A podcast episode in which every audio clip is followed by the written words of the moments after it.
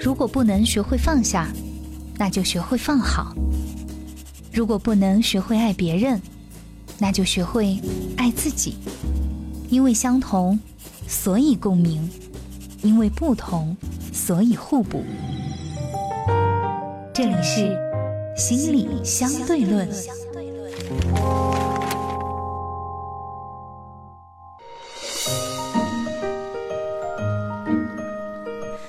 欢迎收听心理相对论，我是大月月。今天我们邀请到老朋友杜杜老师，和大家一起来分享关于骗局的问题。我们首先请进杜杜。除了常年的专业受训以外，在生活中我没有比你好多少。你所经历的，我正以着不同的方式在我的生活中经历着。没有孤单的痛苦，只有独自的承担。我是杜杜，一个拥有十五年从业经验的心理咨询师。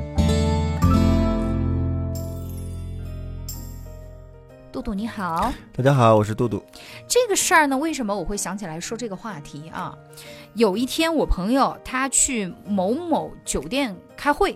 你知道酒店都会有那些对外出租的会议室嘛，对不对？然后呢，就撞见有人组织，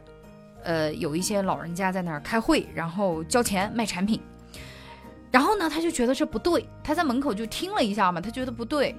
因为刚好可能站在那儿抽烟嘛，就听了一下内容，他就觉得嗯这个有问题，他就然后是传销吧，或者是那种哎对，就是这种了，这种人太这种人太他就拍了两张照，当下然后就好像被周围的工作人员一下就说你你把手机拿出来，你必须删掉，你是干什么的？这种我觉得应该能报警直接他就立马报警了，对对，他就立马报警了。这种事情不要客气，我们我们觉得我们每个人都有保护老人的那个义务，在这个新的时代。很多信息变化的太快了，老人可能会有信息跟不上的时候，而且这种我们需要有义务保护对，不光是老人或者是其他人。我告诉你，我今天为什么说要来讲这个话题啊？是因为报完警以后，当天在场的所就是有不是所有啊，就大部分人，尤其是一些老人家，还来帮着这个骗子说话。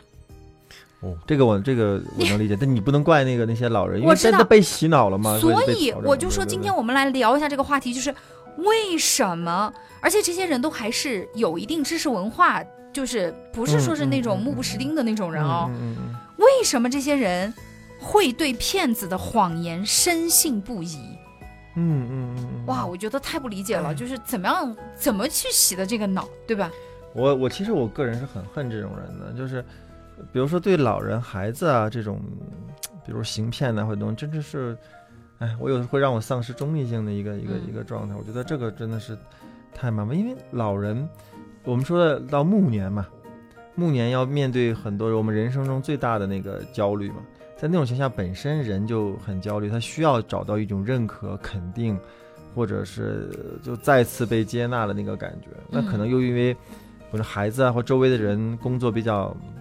忙。很难有这种静音，因为我每个人都希望有被静应和被看见、被理解的过程。嗯，那这些片子就就利用老人可能会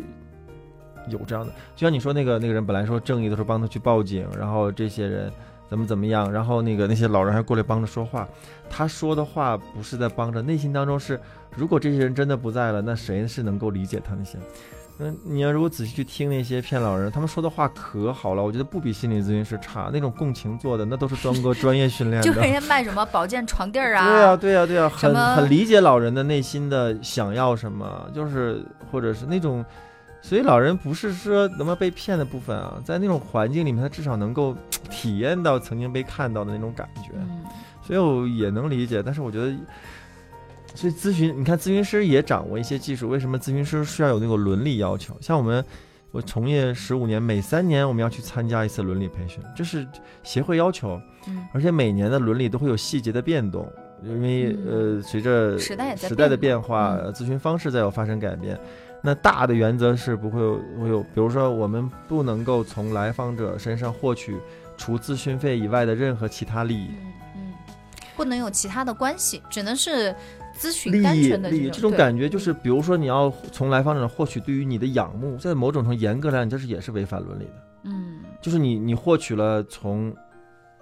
除咨询费以外的不，这个如果讲伦理咨询伦理以外一大系列，那这些方这些所有的好的方式和方法，就是所谓的咨询的技术，是建构在这个咨询道德伦理的基础上来去使用的。如果没有这个伦理的基础上，那让一个人对你很信任，那其实是也并不是件难事。但这个部分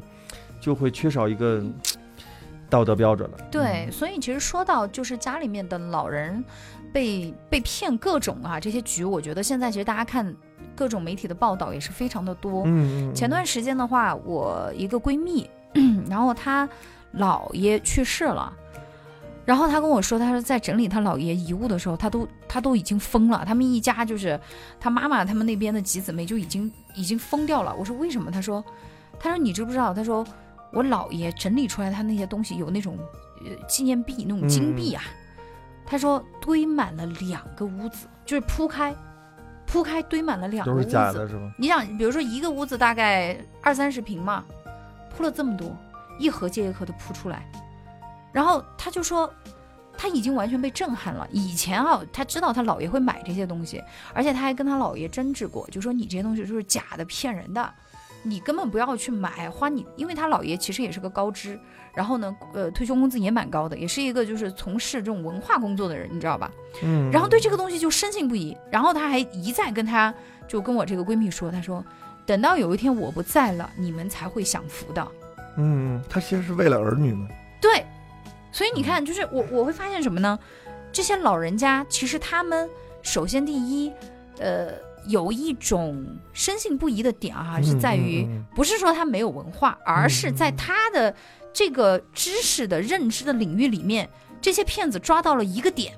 对，然后让他自己给自己洗脑。其实我觉得最可怕的，就像你说的嘛，催眠所有的催眠都是自我催眠，对吧？就是他自己说服自己这一点是非常非常可怕的，就是他就觉得我是为了你们好，所以说在这些自己骗骗自己的背后。我觉得是今天我们来探讨啊，就是这个骗局这件事情，有些时候不光是老人家，就是年纪轻一点的人也会也会发生这样的状况。所以你看听到底啊，就是我我们首先要是不光是老人啊，就是说像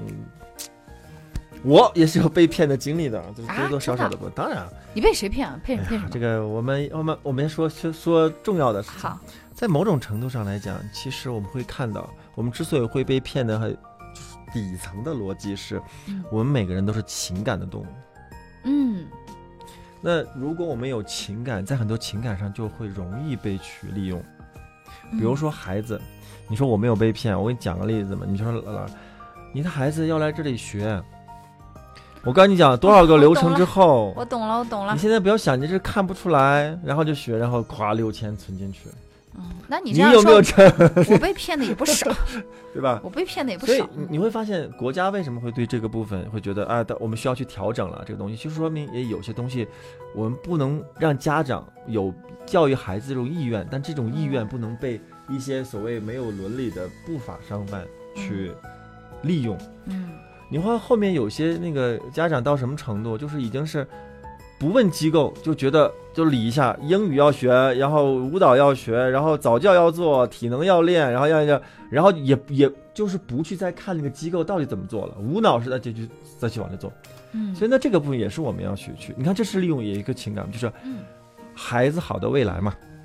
对，你看这种情感，就是为什么我们会变，就是因为我们人是一种情感动物。当你对自己或者对他人其实是有情感顾忌的时候，这就很容易进到一种局里面，对吧？嗯，嗯说的太对了。我我你这样说起来，我突然想起来，我也曾经差点被骗，嗯嗯就是一个金融的一种，嗯，怎么讲呢？原来我一个朋友，反正呢，他就背景包装的就特别的，又出国呀，又怎么怎么的啊，就好像一直在做这一块。然后有一天就给我打电话说：“你知道比特币吗？”嗯，我说：“我知道比特币啊。”然哦后完了以后就很多年他说前了是吧？呃，对，很多也有年前人找过我，他就跟我说，但这个东西呢是比跟比特币一样，嗯然后呢，他又比比特币更怎么样？然后完了就说了一堆那些金融数据，你知道我嗯又是个这种金融盲，但是呢，我觉得他个人就他讲出来的东西逻辑上是没有问题的，嗯嗯然后呢，就会感觉你必须要去成为那个第一个吃螃蟹的人。嗯那嗯，要不然你就错过了一个哎机会，对你就你被这个时代淘汰哎，了对，对对对对。然后呢，他要的资金呢，大概也就是两万块钱左右，哎，还不多，呃，你不多，但也不少，对哎，，就是这个刚好能在金额呢，你承受的范围内。金额呢，让你觉得好像确实可以去撬动一个对吧？撬动一个，就给你一个支点，撬动个地球。但是呢，又不是说是让你完全承担不起。嗯嗯，但是我想跟大家说，当你遇到有一些所谓天上掉馅儿饼，或者他让你很深信不疑的时候，我希望嗯大家能够多一个脑子，因为你不清醒，你旁边肯定有清醒的人。嗯嗯，我就把这个事儿给我几个学金融的朋友聊了，嗯嗯赶紧把这个朋友拉黑。嗯就是他们给我的建议啊，就是因为你要知道，首先你是信任这个朋友的，嗯但是你除了信任他之外，你还会信任其他的朋友，对不对？所以说，我想跟大家讲，就是骗局这个事情啊，不光是针对老年人，针对不同年龄段都有一些骗局。只是我们深陷其中的时候，如果一下子脑子一热，嗯，你明白吗对就得把这个一下得把自己拎出来。对，所以我说什么叫好朋友？我前段时间还请我一个好朋友喝了一瓶好酒，请他嗯喝瓶的喝那瓶好酒的原因是什么？就当年也是差不多那个时候，然后就有很多朋友问，然后其中各种各样其他投资，然后那个投资回报率极高，然后我心里就起就哎呀，这个多好的机会啊！你看，而且你自己原来不是学金融的吗？哎对，然后就会有很多很多这种的内容的东西出嗯来，然后我那个朋友就他跟我说了一句让我那时候非常生气，差点跟他绝交，也差点拉黑的一个人，他跟我说了一句话，他说算了吧，两件事情，第一，这种超过年收入百分之四的这种，多半是有风险的，他都没说是骗啊，嗯人家是很专业的。嗯第二条，以你现在的能力，即使真的这个东西不是骗你的，然后你也无法承担那个风险，我就觉得当时有点被看不起的感觉。对，然后他说算了，你不用想。所以对于你来讲呢，我给你第三条建议，就是只要收益超过百分之四的，你都不要考虑，嗯不论真假，你都难以承受。这话其实挺伤人的。那时候，嗯对我当时听着，在很多年过之后，然后我们又在外地见面了，就是刚好去外地出差又见面了，哎，又聊。我说我请你去喝酒吧，然后他说为啥？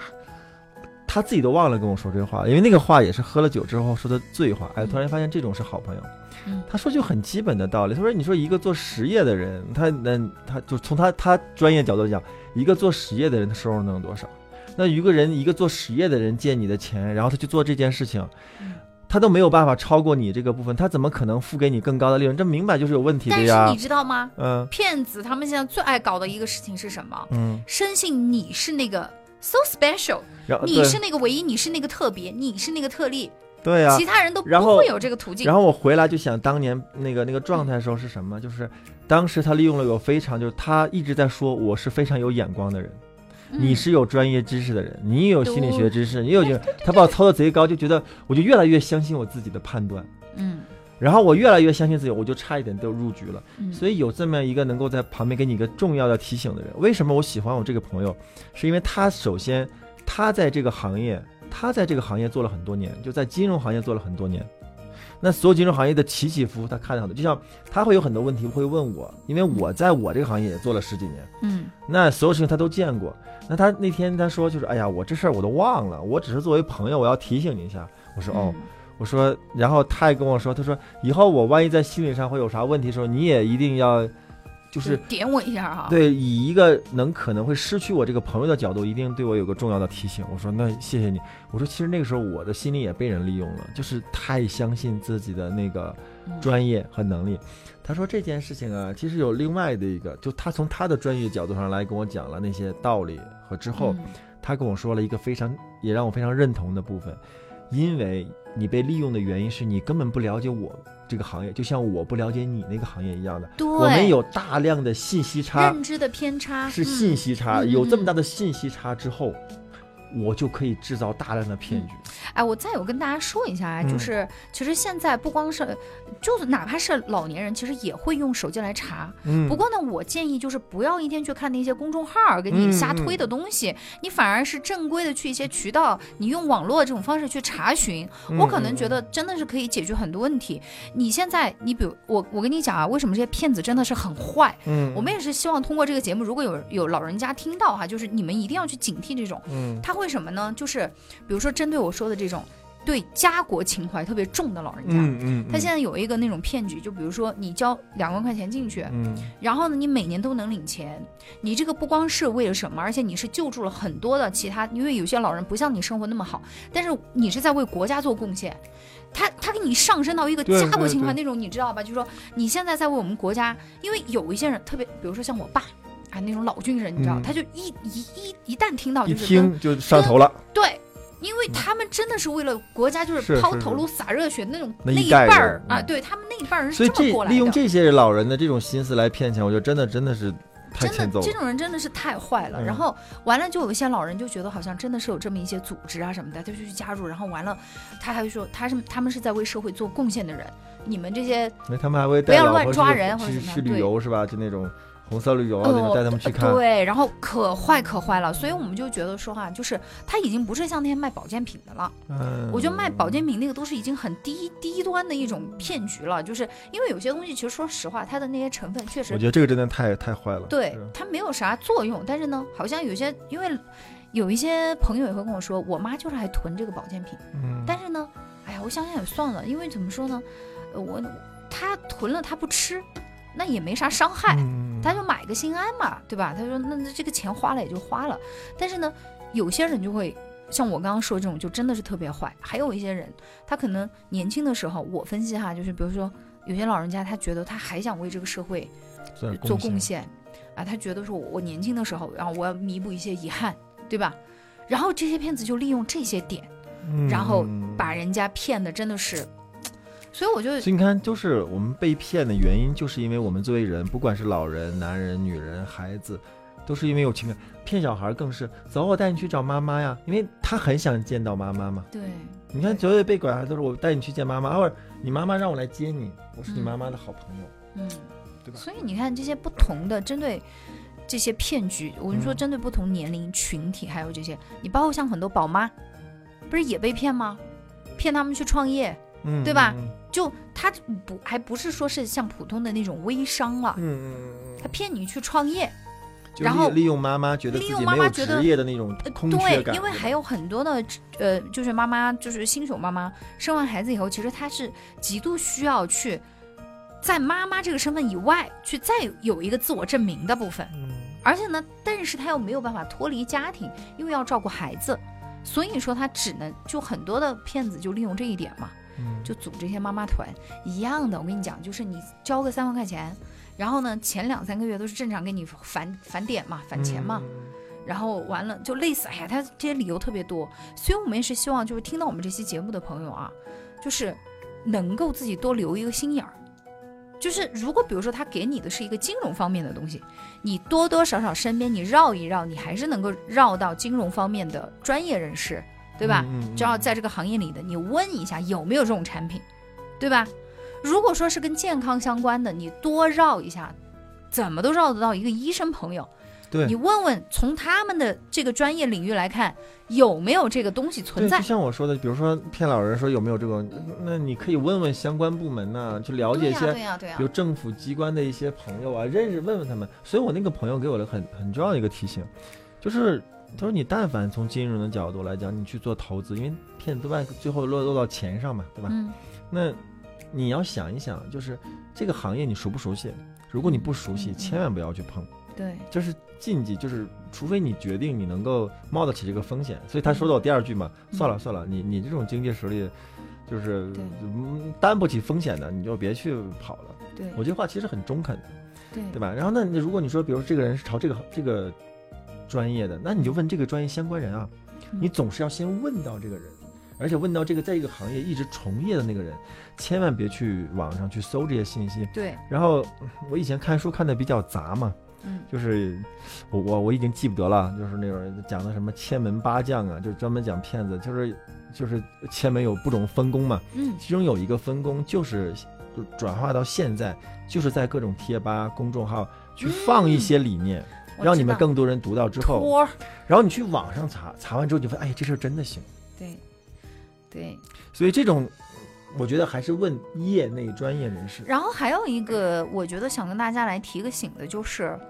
不要进骗子的圈套。嗯什么呢？就是骗子会跟你说，有些骗子说你不要跟你的孩子说。嗯，你比如说像我那个闺蜜嘛，嗯她她姥爷就说，你跟你孩子说，他们肯定是反对的，嗯因为他们也心疼你啊，不想让你老人家花这些钱。但是你相信我，这是造福于他们的。嗯，然后因为他们不懂这个东西，全国就限量就发布多少种，而且你知道他他摊出来的，除了那些纪纪念币以外，还摊出一些什么东西？嗯圣旨。圣旨对古董啊，啊，他跟你说这个就是啊，你看这个是什么什么，呃，宣统年间，然后又是什么？除了这个以外，你看第一道圣旨买了，你还有个什么的圣旨，然后就，哎呦，给你就是让你就觉得你知道吧，这宫里的东西。然后我朋友真的，他说又很气，但是又很心疼，你就会觉得老爷其实真的很爱我们，想要给子孙留下一笔财产，对吧？但是很心疼，就觉得这些骗子真的太可恨了。但你说他一个高知，他也能信这个圣旨这些东西，你就无法理解了，你知道吗？这个就跟那个骗我那个是一样的，他先把我的专业和把我的判断力放在那里，对，吹到那个高度嘛，我也觉得哎呀，我也飘飘然了，对然后就被我那个朋友一下子就骂醒了。对，但是我我我还有点恨那个人，嗯。很多年之后才转过来就是。所以你知道有嗯有些老人家，我觉得我们家说我们现在有时候多少有时候会有一些中年叛逆啊，嗯就老年叛逆这件事情也是存在的。所以骗子有时候他会利用这种心理，你比如说像有一些这种呃他自己学医的啊，就你跟他也知道一些基础的原理，可是他如果在这些上面再给你加一些最新前沿的医学方面的一些专业词语。这个可能又是他那个领域没有办法去触及的，但是他有一定认知，嗯，嗯嗯我告诉你，他更容易深信不疑。你，所以我们不要去叛逆，就不要总觉得说我自己也是个权威，你不要来挑衅我、挑战我，我你不懂，我懂。其实有一些东西，我觉得啊，认知它是不断的在发展和进步的。我们不要固着于就觉得说，好像我我活到这个年纪了，我还不知道这些吗？不是这样的，对吧？所以有些时候还有呢，像刚刚我们讲的，嗯回到老人家这个年纪来说，他有时候也是要求子女的关注。是的，你发现没有？我我身边就见过有一个老人，他其实他花这些钱，他是要怎么样？他儿子就暴怒，他感觉他儿子才在重视他。我觉得他潜意识一定是这样的，就是嗯因为保健品这个事情就一直在起冲突嘛。但是后面的话，最后我就我我我就跟他儿子讲，我说其实他可能真的就是觉得你们对他，比如说你也不回去，对吧？你就很长时间不回去看他，也不跟他交流，每年就给他打钱，你就只是干这个一件事儿，那他不做一些就是让你觉得很不正，就是你在你的世界里面觉得是不正常的行为来引起你的重视嘛，对不对？所以我们就讲啊，就是如果家里面有这种被骗的老人，我们作为子女，其实应该怎么样去对待这件事情？所以我觉得我们还是回到那个人毕竟是情感的动物，对，就是但可能凡首首先要找到这个，他情感的这个点在哪儿。但凡是被骗，一定是在情感上面有些缺失，或者有些对吧，需要嗯去弥补的部分。你看我们刚才说了，不管老人、孩子、女生、男的，对吧？所有的这嗯些，我们能被利用的，就是因为我们在那个情感上有些缺失，还需要去被弥补的部分。那反而我觉得，可能我们对于任何一个被骗的人来讲，可能更多的是去感受他那个情感，我们需要去帮助、支持、理解的这些部分。嗯对，嗯嗯所以这是个很重要的。人就是个情感动物，我们在这个社会上需要那么多关系的原因，就是因为我们需要情感。嗯对吧而骗子往往就给我们提供了和弥补了这些情感，只是他提供情感的目的是不太一样的。明白。嗯，所以说我们嗯这期节目，如果是老人家听到，那我希望就是用用刚刚我说那个方法啊，就是我们不要固执。嗯，咱不是说自己不好，而是说呢，咱得安享晚年，把这些有些这种投资啊什么这些。造福国家这些事儿，咱们就让渡给年轻人，也不要觉得说自己我们现在为国家也好，说为自己为家庭做出的努力已经够了，咱们就是对享受生活的时候了啊，咱就不要想把自己活得那么累。然后再有呢，但凡做这些重大决定，而且要花大钱的时候，还是听一些。不说子女吧，就是你总归在这个行业、其他行业里面有一些金融界的朋友或者其他的朋友了解一下以后，我们再做决定。好不好？嗯那今天呢就是这样，非常感谢各位。那同时呢，也要提醒大家，如果想要呃跟我们的节目组取得联系，或者是说想要回听我们的节目的话呢，可以到喜马拉雅上来搜索“心理相对论”，就可以找到我们啦。今天就这样喽，感谢大家，我们下期见，拜拜。拜拜。